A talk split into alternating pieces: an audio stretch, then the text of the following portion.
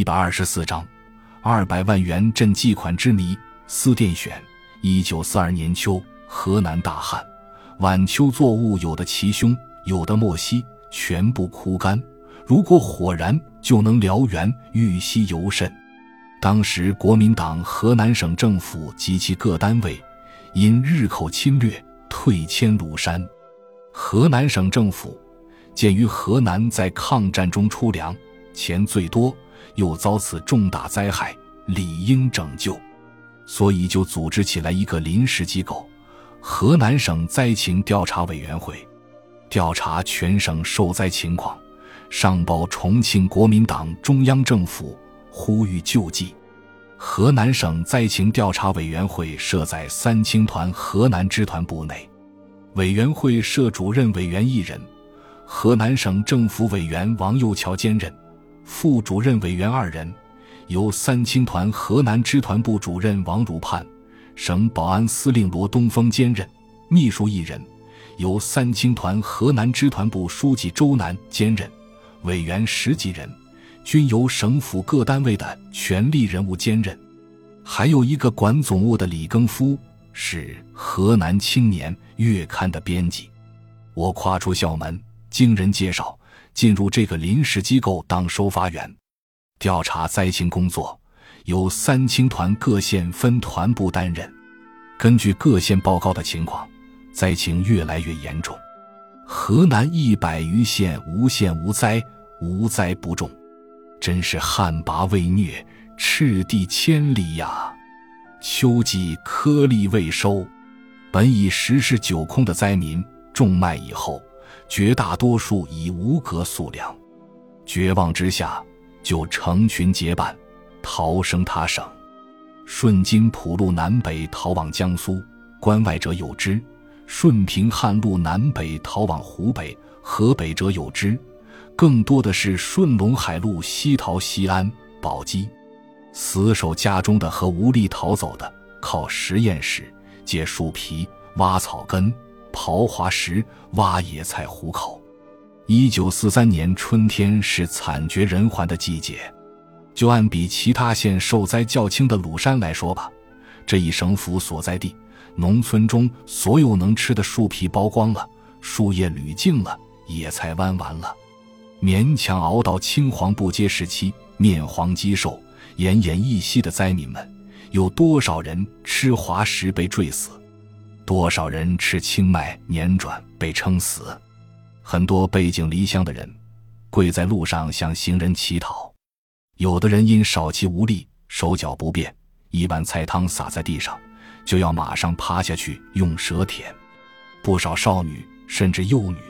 只要能苟全性命于荒春，情愿提前出嫁或当童养媳，有的被父母卖到远乡。村上死了人，没人埋，谁知道全省饿死多少人呢？谁知道挣扎在死亡线上非救不活的灾民还有多少呢？灾民们期待救济比旱时盼甘霖更迫切呀！就在这生死关头。地主劣绅乘机掠夺，卖前带出十斤麦，卖后收一百二十斤，平常两千五百至三千斤麦买一亩地，这时只出五十斤、三十斤。谁能知道地主老财们在这一时期放多少高利贷，兼并多少土地呢？灾情调查委员会先后得到各县灾情后，王幼桥主任委员忙碌了好长时间。向重庆中央政府各部门和跟他有关的要人发了几十封函电，向报刊发了好多消息。重庆《大公报》发表了《看重庆，念中原》社论，对比了朱门酒肉臭、路有冻死骨的现实。中央政府要员们开始重视河南的灾情了，很多人捐献字画，于右任、叶楚仓等人写了对联。冯玉祥画了一幅耕地图，后来在鲁山举办了书画展览，义卖捐献。一九四三年二月，河南省灾情调查委员会结束了，因为我做奴才的本领得到周南的赏识，叫我做三青团河南支团部会计室出纳员。我沾沾自喜，暗地里庆幸自己在这饿死人的危急关头能得到一碗固定的饭。一九四三年麦烧黄前，也就是灾民正处于生死关头的时候，一天，三青团支团部电台电务员薛国珍到会计室悄悄对我们说：“喂，中央兑来二百万元，可能是救济款。”我们几个人合计了一下，二百万元中央票能买二十万斤小麦。对河南灾民来说，虽是杯水车薪，但总比没有的好。老薛交代我们要绝对保密，我们也不敢不保密。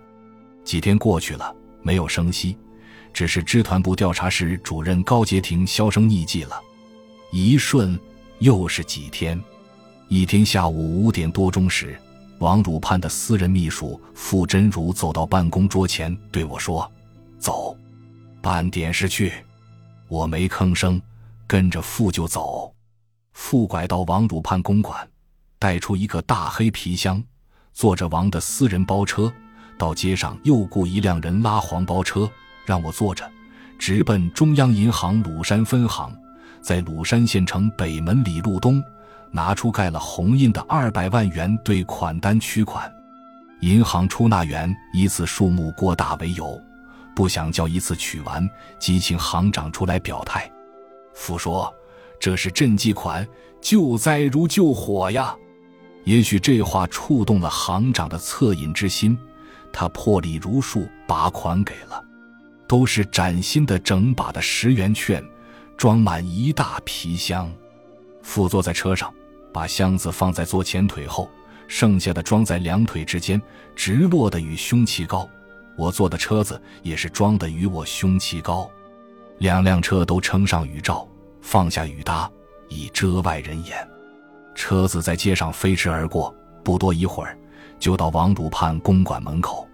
王汝盼和他的小老婆周佩云已在门里等候。我们几个人很快的把钱搬回公馆。这时，我第一次看到王汝盼圆胖的、长着连鬓胡子的脸上现出了真实的笑容。他没有让我们坐一下，也没有让我们喝茶、吸烟，只是以汗示意，并说不要说闲话。我本来很高兴，王的一句话使我立刻忧沉下来。我没精打采的走回家中，考虑着：我陪着取款是助佛济生，还是助纣为虐呢？我设伏于权势，怕打了饭碗而守口如瓶。约莫过了四五天，周南装着漫不经心地问我：“听说赈款来了？”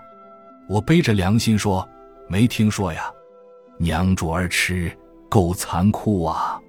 周南沉重的喃喃说：“二百万元赈款又在我脑海里浮现着，正义敲击着我的良心。”又过几天，我在西关大街上迎面见到王右桥委员，不料他的人拉车突然停下。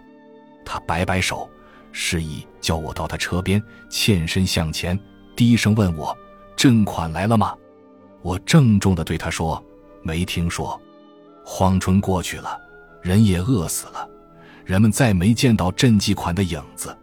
卖书时，支团部调查室主任高杰廷又在支团部出现了。人传，高杰廷这一段时间之所以不在支团部。是因为回许昌老家给王汝盼买地了，亩数是五百。迎冷时，国民党中央派梁实秋从重庆来到鲁山，三青团支团部张贴巨幅标语，表示热烈欢迎。王汝盼把梁作为上宾奉带。几天后，梁悄悄而去。据说梁是查赈款的，因为有人告王汝盼贪污赈款。此后。再没人提过赈款的事，王汝盼仍是好官，我自为之。原载于《黑色记忆之天灾人祸》，中国文史出版社，二零零四年版。作者司电选。大灾期间，任河南省灾情调查委员会收发员，三青团河南支部会计室出纳员。感谢您的收听，本集已经播讲完毕。喜欢请订阅专辑，关注主播。主页更多精彩内容等着你。